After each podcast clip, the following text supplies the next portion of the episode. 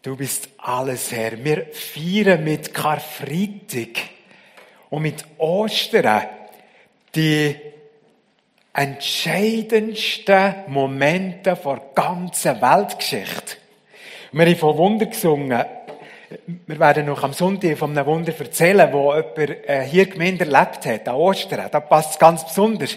Habe noch ein bisschen darauf äh, äh, planen und vielleicht gespannt sein. Es ging um ein Wunder. Aber das grösste Wunder ist an Karfreitag Ostern geschehen. Und heute haben wir also den Karfreitag. Mir, mir ist etwas von den allerletzten Wort von Jesus ganz besonders aufs Herz gekommen für den diesjährigen Karfreitagsgottesdienst. Es gibt so die sieben letzten Worte am Kreuz von Jesus. Äh, und eins von denen, das hat mich selber zutiefst bewegt. Und das möchte ich mit euch teilen. Ich glaube, das ist heute dran, da euch am Livestream. In aller Vielfalt, wo ihr wahrscheinlich zuguckt und mehr oder weniger Ahnung habt von der Bibel, bleibt dran, das kommt wirklich etwas ganz, ganz Wichtiges. Ich möchte euch zurückführen ein bisschen. Wir haben schon den Text gehört.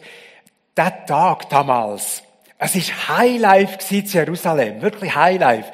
Einerseits das Passafest. Das sind Zehntausende Zehntausende, vielleicht über Hunderttausende, kann man es gut vorstellen, Pilger, jüdische Pilger zu Jerusalem gewesen. Eine riesige Sache. Und es war schon Highlife an diesem Tag, weil einmal mehr riesig gekreuzigt worden, natürlich außerhalb der Stadt. Und jetzt sind sie da gehangen, die drei, ihr Mittagshitze. Zur Show gestellt. Übrigens nackt sind sie gehangen. Nicht wie wir sie jeweils auf dem Gemälde sehen. Die römische Art, das ist von der Perserkreuzigung, die Idee von der Hinrichtungsart, da hat man die Leute Blut kreuzigen, dass sie nur mehr entblößt und ausgestellt sind. Für alle anderen. Und so sind sie da gehangen. Und der Mitte, der ist ganz besonders gewählt worden. Wir haben zum Beispiel auch eben eine Art einen Dornenkranz, ihr seht es da wunderschön, einen Dornenkranz auf den Kopf gesetzt, für einerseits für ihn zu quälen und andererseits für ihn zu verhöhnen. Oh, das Königli da. Was für ein Pseudokönig, wo er gegen den Feind gefasselt. Plötzlich ist es dunkel geworden. Mittag. Es ist ein bisschen stiller geworden in diesem Moment. Die Leute haben in den Himmel hochgeguckt. Denen ist vielleicht in den Sinn gekommen, neunte Plage, Ägypten, ist so dunkel geworden. Drei Tage lang. Sie denken, oh, geht's echt auch drei Tage lang? Sahara-Stub kann es nicht sein, es war zu dunkel. Da wird es nicht so dunkel beim Sahara-Stub, wissen wir. Der Dunkelheit ist wahrscheinlich schon ein bisschen gespenstisch geworden, hat man ab und zu mal Schreien und Lauten gehört von diesen drei Kreuzigten. Und dann ist ja wieder ein Echo zurückgegangen. Ein verhöhnendes Echo, vor allem auf einen Mittler. Und sie sagt, du hast doch geredet, du siegst da, irgendein König, jetzt steig an, hilf dir selber.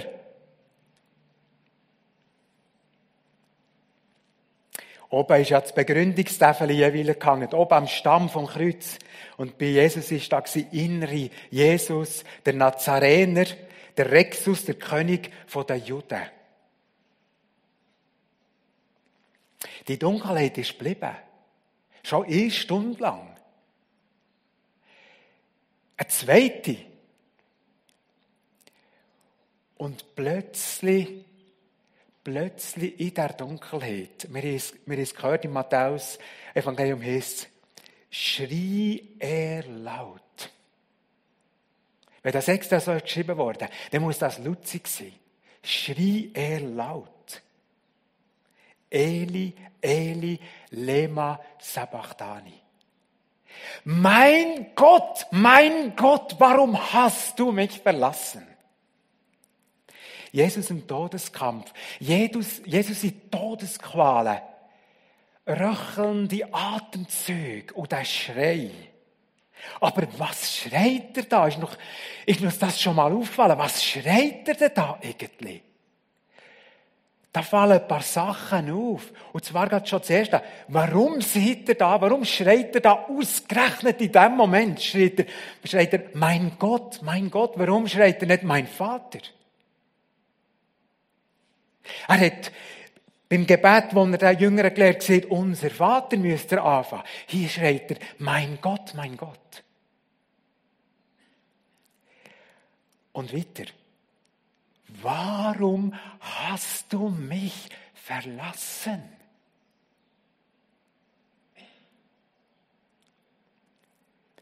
Warum Gott? Warum gerade jetzt? Gell, Verlassenheit, verlassen werden, ist an und für sich etwas, wo, wo enorm wehtun kann.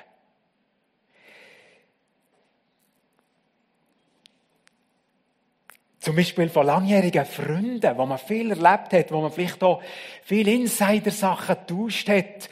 Und plötzlich sind die nicht mehr Freunde. Plötzlich verwenden sie vielleicht gerade das Insiderwissen gegen dich. Vielleicht war irgendein Konflikt oder eine Frage. Eine langjährige Freundschaft kaputt, das kann so wehtun. Schlimm ist auch, wenn, wenn sich Kinder verabschieden von den Eltern. Das in, in meiner Verwandtschaft erlebt, wo eine Tochter ein paar Jahre sieht, die keinen Kontakt mehr mit Mutter und Vater. Ich verlasse euch. Ah, das wünsche ich niemandem. Das, das, muss, das muss ihm fast das Herz brechen als Eltern. Schlimm ist auch das andere. Wenn Eltern oder im Besonderen Väter Kind verlassen. Das muss nicht einmal sein, dass sie weggehen. Das ist natürlich auch schlimm. Wenn plötzlich der Vater nicht da ist. Vielleicht wegen jemand anderem. Fort. Zwar schon noch Psyche und so, aber gleich fort. Aber es kann auch so geschehen, der Vater ist noch da, aber im Herz verlässt er das Kind. Das Kind ist gegen zu wenig gescheit, zu wenig gut, zu wenig fließig. Und das Kind merkt irgendwie innerlich, innerlich steht mein Vater nicht mehr zu mir. Vielleicht kommt sogar einmal ein, ein dummer Spruch vor Kollegen gegenüber dem Kind. In der Gegenwart vom Kind. Auch ganz schmerzhafte Sachen. Verlassen werden. Oder gibt es auch, hören wir auch wahrscheinlich ab und zu, die dramatische Situation, dass Eltern den Kind sagen, du kannst abfahren. Du kannst das Köfferli packen. Du musst dich hier nicht mehr zeigen. Gibt's? Man kann es sich auf eine Art fast nicht vorstellen, ältere Kind, aber es gibt's. Und Briefe, Mails, WhatsApp, keine Reaktion, null, tot. Das ist ich glaube, innerhalb der Familie ist verlassen werden etwas vom, vom Schwersten. Und was schreit Jesus hier? Und das ist eben verwandt mit dem Sohn, Vater. Was schreit er hier? Mein Gott, mein Gott, weshalb? Weshalb? Für was? Was soll das? Zu was soll das dienen? Warum verlässt du mich jetzt? Warum hast du mich verlassen? Der Kampf hat schon früher angefangen, im Garten Gethsemane. Schweiß wie Blutstropfen, die Agonie, der, der, der Todeskampf. Meine Seele ist betrübt bis in den Tod. Vater, kannst den Kelch nicht an mir vorbeigehen. Das Schwere, was jetzt kommt. Aber nicht mein Wille, sondern dein Wille. Er hat eingewilligt. Aber der Kampf ist weitergegangen.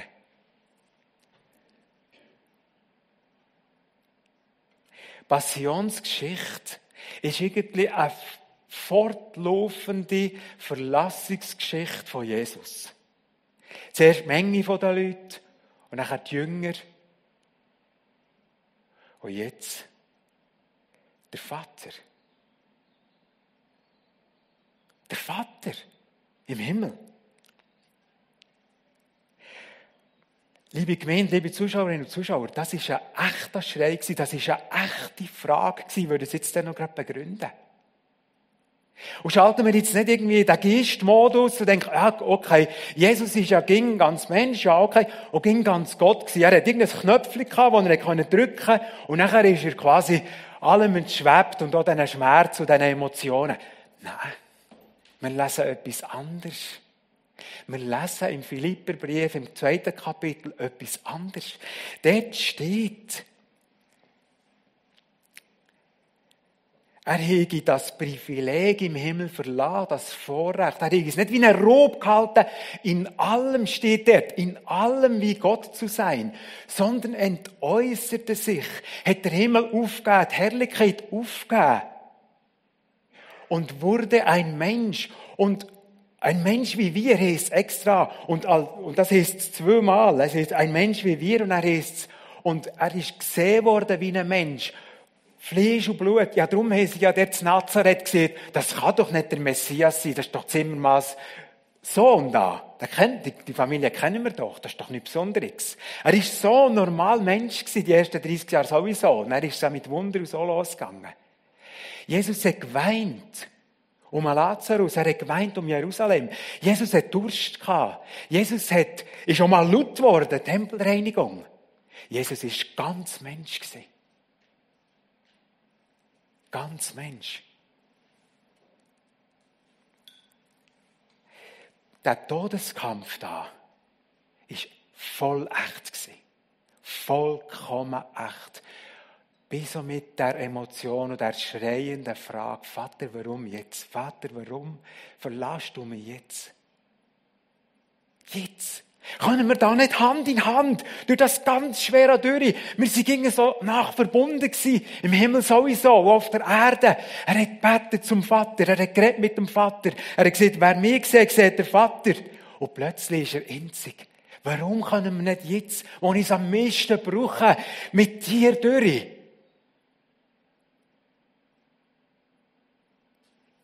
Vielleicht ist er selber erschrocken, Jesus. Vielleicht hat er sich in diesem Moment gleich noch ein bisschen anders vorgestellt. Bei allem Gehorsam, bei allem, allem Struben, wo er gewusst dass es kommt. Gell, die, die schon ein bisschen Ahnung haben, der Sühnentod, der Opfertod am Kreuz, dass der müssen sein, das kann man irgendwie im Kopf noch einordnen. Und ganz kurz eine Klammer hier für all die, die nicht so bewandert sind in der Bibel. Die Bibel sieht, dass sich Gott, der heilige, gerecht Gott, einfach auf einer Grundlage hat festgelegt. Und das zieht, zieht sich durch die ganze Bibel. Und zwar, im Hebräer 9 lesen wir das, es gibt keine Vergebung ohne Blutvergießen. Das ist der Preis. Weil Gott nie billig ist. Und nie so zudrückt. In dem Sinn. Und darum, als ständige Erinnerung, sie ja die Opfer gewesen fehlerlose Tiere, wohlverstanden, fehlerlose Tiere sind gebracht worden, geopfert worden. All das ist ein Vorspiel gewesen, mal auf das einmalige Opfer ein für alle Male auf Golgatha, wo wir Karfreitag feiern. Und jetzt sogar das Passafest, wo eben zu der Zeit war, übrigens das Passalam, das offizielle, genau zur gleichen Zeit, wie Jesus ist gekreuzigt worden, ist es auch wenig entfernt auch dargebracht worden. Also Jesus hat für uns die Strafe tragen, die Wiedergutmachung. Wir können ja sagen, Karfreitag ist der Tag vom grössten Tauschangebot, was es je gegeben vor allem vom wichtigsten. Oder äh, Paulus hat es einmal so formuliert, Gott hat Christus, der ohne Sünde war, an unserer Stelle als Sünder verurteilt, damit wir durch ihn vor Gott als gerecht bestehen können. Aber ich komme zurück zu unserer Ausgangsfrage. Warum hat das nicht können abgehen mit, mit Vater Gott der Seite? Die an und für sich schon mörderliche, furchtbarste Stunde von Jesus. Warum ist das eine echte Frage von Jesus, wenn er gesagt warum hast du mich jetzt verlassen?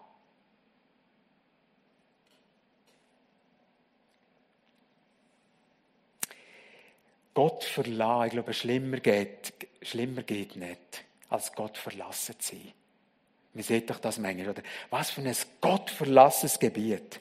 Was für eine gottverlassene Hütte. Da wird man ganz elend. Und ich glaube, von Gott verlassen sein, und gerade wenn man Gott eben kennt, das ist etwas vom Schlimmsten. Schlimmer geht nicht. Wozu das? Habt ihr noch schon mal überlegt? Warum ist sogar das nötig gewesen? Zum Wie, Gott ist, äh, Jesus ist ganz Gott gewesen, ganz Mensch gewesen, oder Trinität, die, das alle kennen, Gott Vater, Gott Sohn, Gott Heiliger Geist, sind die eins, aber in verschiedener Erscheinung. Zum Wie, das schweigt die Bibel irgendwie und das sprengt doch unsere Vorstellung. Aber zum Warum, da redet die Bibel. Der erste Grund ist der. Will oder damit Jesus in unseren allerschlimmsten Momenten, die wir erleben, kann mitfühlen, dass wir das wissen. Ich möchte noch zwei Hebräerstellen äh, lesen, wo das so deutlich machen. Hebräer 2,17. Daher musste der Sohn in allem seinen Brüdern oder Geschwistern gleich werden auf dass er barmherzig würde und ein treuer hoher Priester vor Gott, zu sühnen die Sünden des Volkes. Und jetzt vielleicht markanter nur, denn da er selbst gelitten hat und versucht worden ist, kann er helfen denen, die versucht werden. Vielleicht habt ihr auch schon den Ausspruch gehört, ja, Gott, der hat keine Ahnung, was mir widerfahren ist. Der hat keine Ahnung. Muss man abschminken. Wenn jemand Ahnung hat vom Leiden, dann ist es Jesus Christus. Und Hebräer 4, 15, 16, wir haben ja nicht einen hohen Priester, das ist ja Jesus auch für uns, der nicht mitfühlen könnte mit unseren Schwächen, sondern einen, der in allem wie wir versucht worden ist, aber nicht gesündigt hat. Lasst uns also voll Zuversicht hinzutreten zum Thron der Gnade und so weiter. Nicht, nicht das Schrecklichste, nicht das Abartigste, was ein Mensch erlebt, könnte Jesus nicht verstehen. Und ich komme zurück zu der grausamen Kreuzigung, splitternackt. Das war irgendwie sexueller Missbrauch. Jemand splitternackt vor eine johlende Menschenmenge zu stellen. Und ähm, mir ist übrigens, also es ist übrigens gang und gäbe dass wenn, wenn äh, so eben Leute sind gekreuzigt wurden auf dem Weg, dass er auch sie vergewaltigt wurden, auf dem Weg. Bei Jesus lesen wir nichts von dem, aber ganz unmöglich wäre das nicht. Das ist so allem schlimmen Preis gegeben. Und weil sie eben als Verfluchte gegolten die Juden haben das kennt, wer am, am Holzstamm ist, ist verflucht. Aus dem fünften Mosebuch. Ähm, ja, hat man gefunden, das spielt jetzt keine Rolle, was man denen noch antut.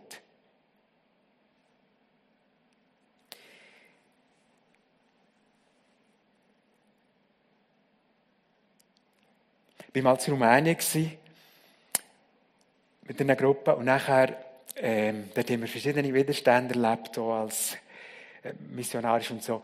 Und einmal ist jemand äh, auf das WC gegangen, bei einem Bahnhof, und nachher sind da Rumänen hochgeklettert und haben dieser äh, Kollegin angesprochen von oben. Kannst du sagen, das ist kein Vergleich mit dem, oder? Aber das ist auch ganz schlimm. Das ist ganz schlimm, so etwas. Und schon nur angesprochen werden, ganz bewusst angesprochen werden zum Sport, das ist ganz etwas Schlimmes. Das war nur ein kleines Ding bei Jesus. Nur, dass wir uns vielleicht ein kleines, kleines bisschen, nur ein kleines bisschen reinfühlen können. Und ich möchte dir sagen, vielleicht hast du auch ganz dunkle Momente, vielleicht sogar Momente, wo gar niemand sonst weiss, in deinem Leben durchlebt, durchlitten. Abartig. Und ich möchte dir sagen, ab heute darfst du wissen, Jesus kennt das Gefühl. Jesus kennt das Ablehnungsgefühl. Jesus kennt das Missbrauchsgefühl. Das Hohngefühl aus dem eigenen Leben.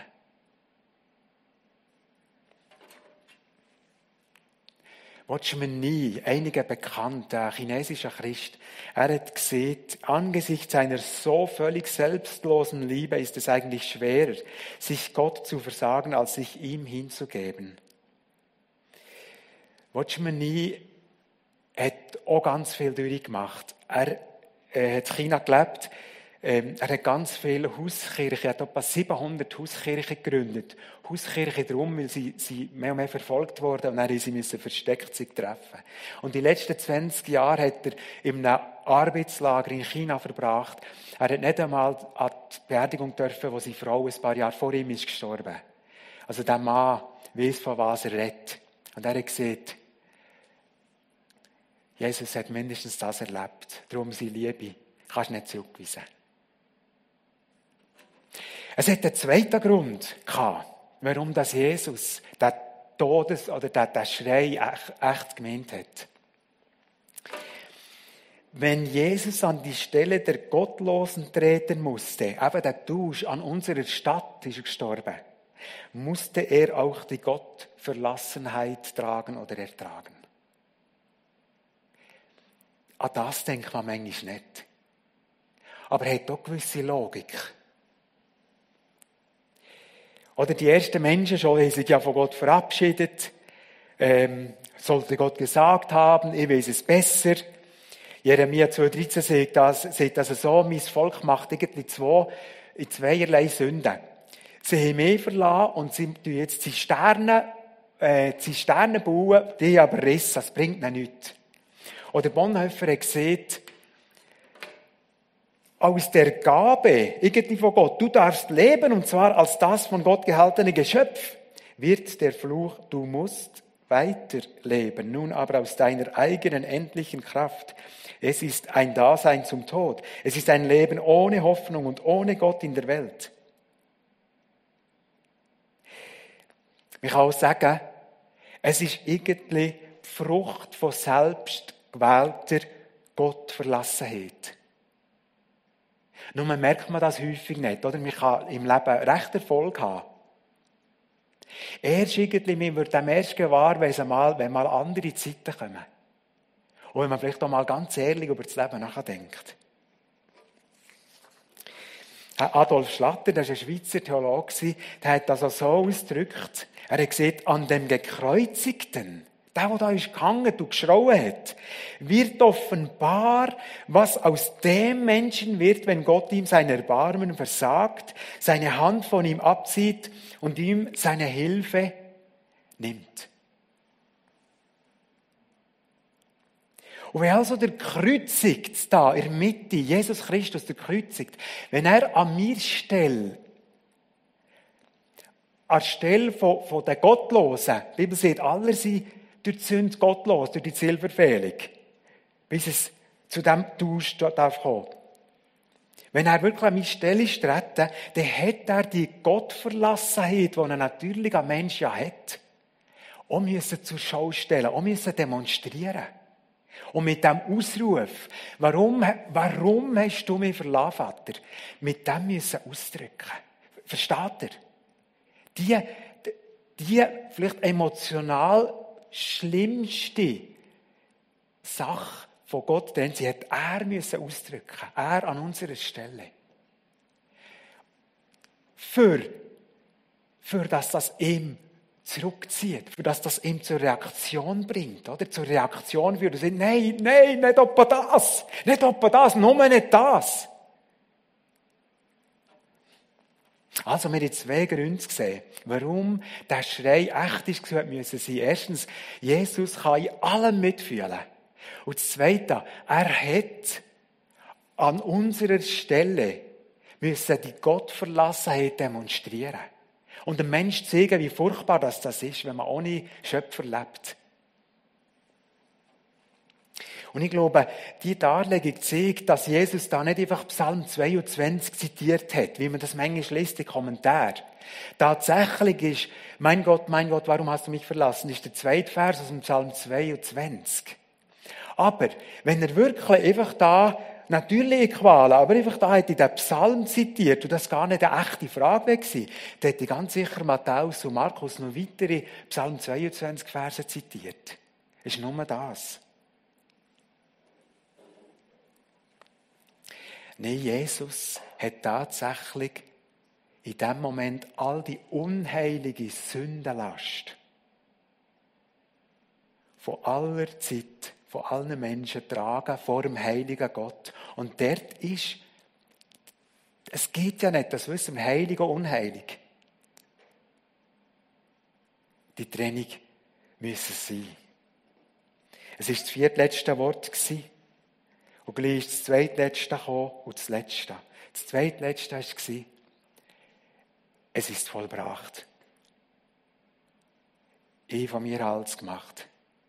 Und das letzte, Vater, jetzt hat er meinen Vater gesehen, Jesus. Vater, in deine Hände gebe ich meinen Geist. Liebe Zuschauerinnen und Zuschauer, liebe Gemeinde hier und auch daheim. Ich habe das noch nie so gesehen, dass das ein echter, fragender Schrei war von Jesus. Ich habe die Gottverlassenheit von Jesus selber noch nie so, so realisiert. Es hat, es hat mich geschüttelt und geschudert.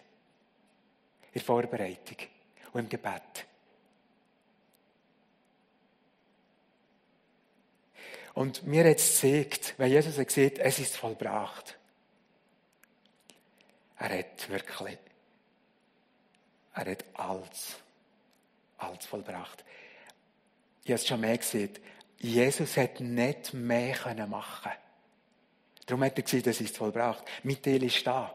Meine Arme sind offen. Auch schönes Bild für das Kreuz. Meine Arme sind offen. Komm, nimm den Tausch. Komm, nimm den Tausch an. möchte ich dich fragen, möchte ich uns fragen.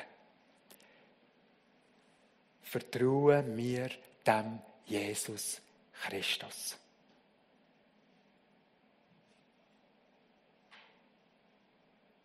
Und wenn du ihm vertraust, ist ein Zeichen, dass du das, was er sieht, als bare Münze nimmst. Das ist ein Ausdruck, dass wir ihm vertrauen.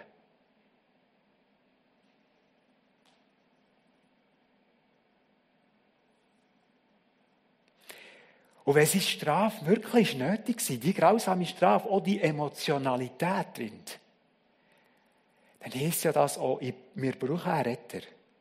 Wir Menschen brauchen einen Erlöser.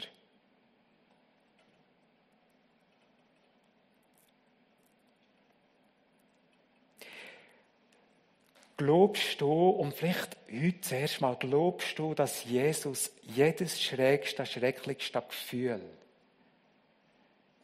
von dir versteht, in deinem Leben versteht? Oder drin ist, sogar drin mitleidet?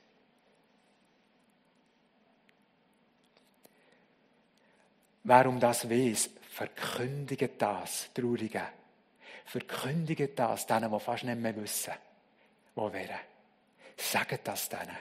Der Vergewaltigte, der Missbrauchte, der abartig Behandelte. Denen, die behandelt sie worden wie ein Tier. Sagt es. Jesus kennt es.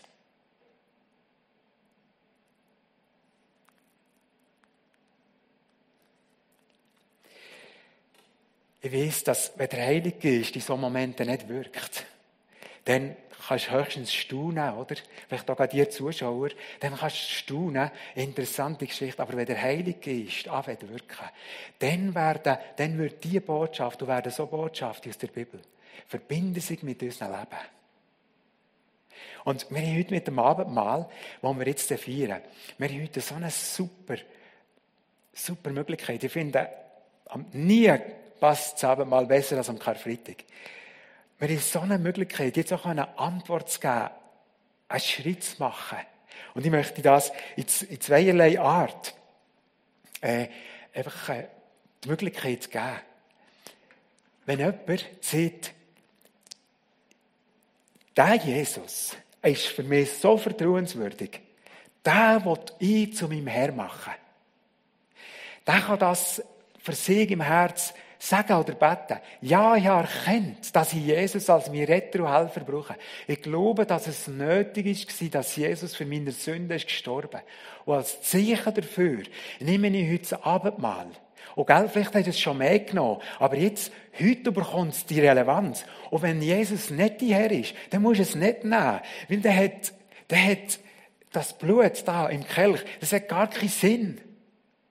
Das ist ein Bund. Und das, das, das macht nur Sinn, wenn sich das Blut mit dir verbindet und du weißt, aufgrund von Jesu Blut bin ich gerettet und bin ich Gotteskind. Und wenn du heute einen Schluss triffst, dann kannst du es mit dem Abendmahl festmachen. Jesus, bis mir her. Ich will das Gotteskind werden.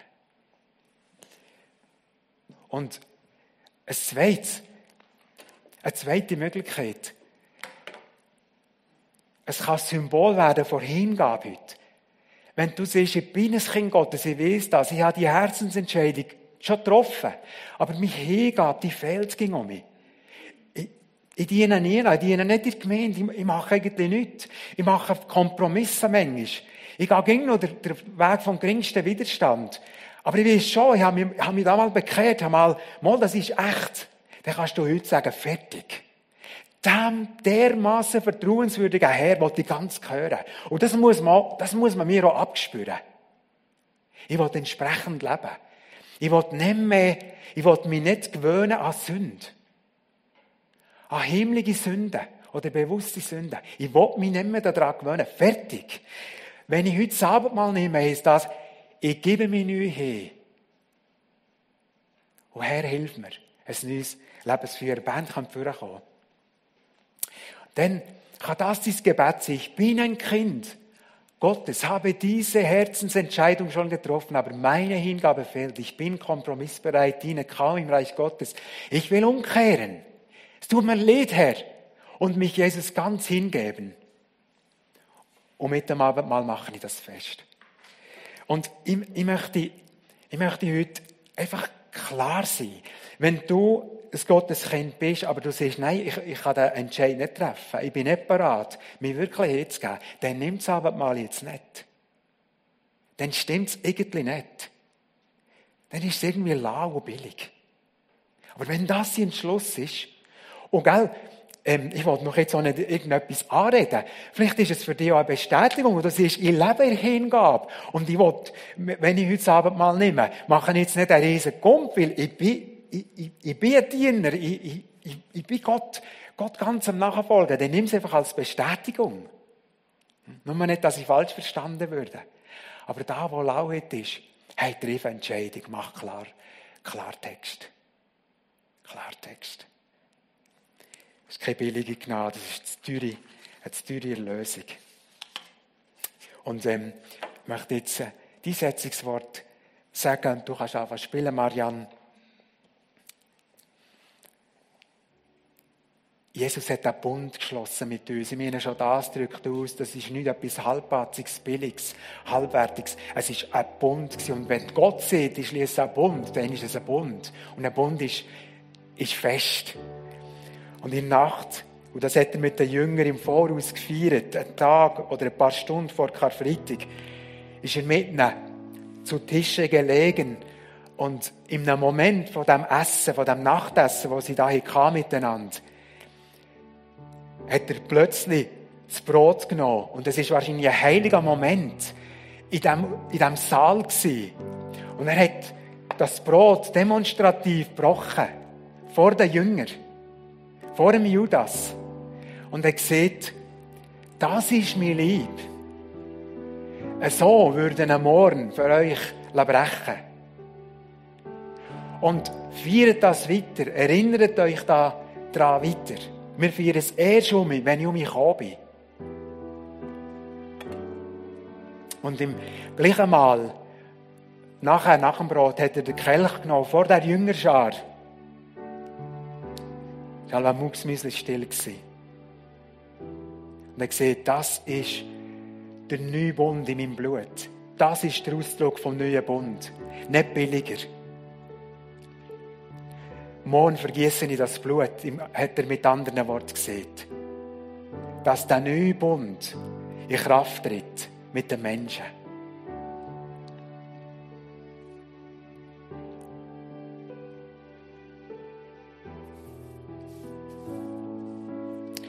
Jesus, wir danken dir.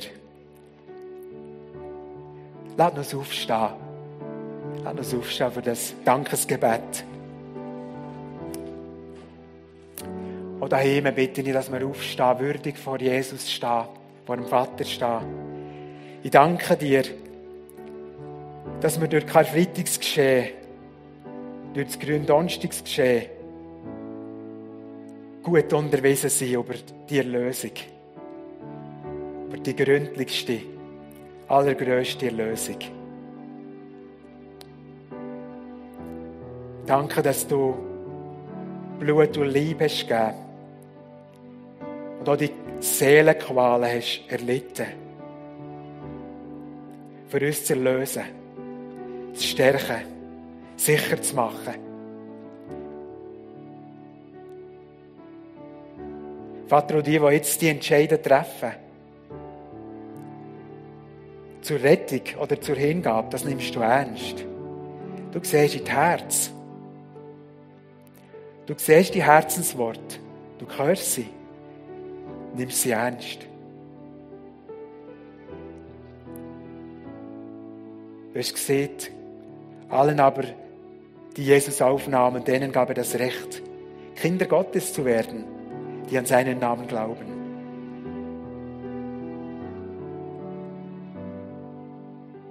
Amen.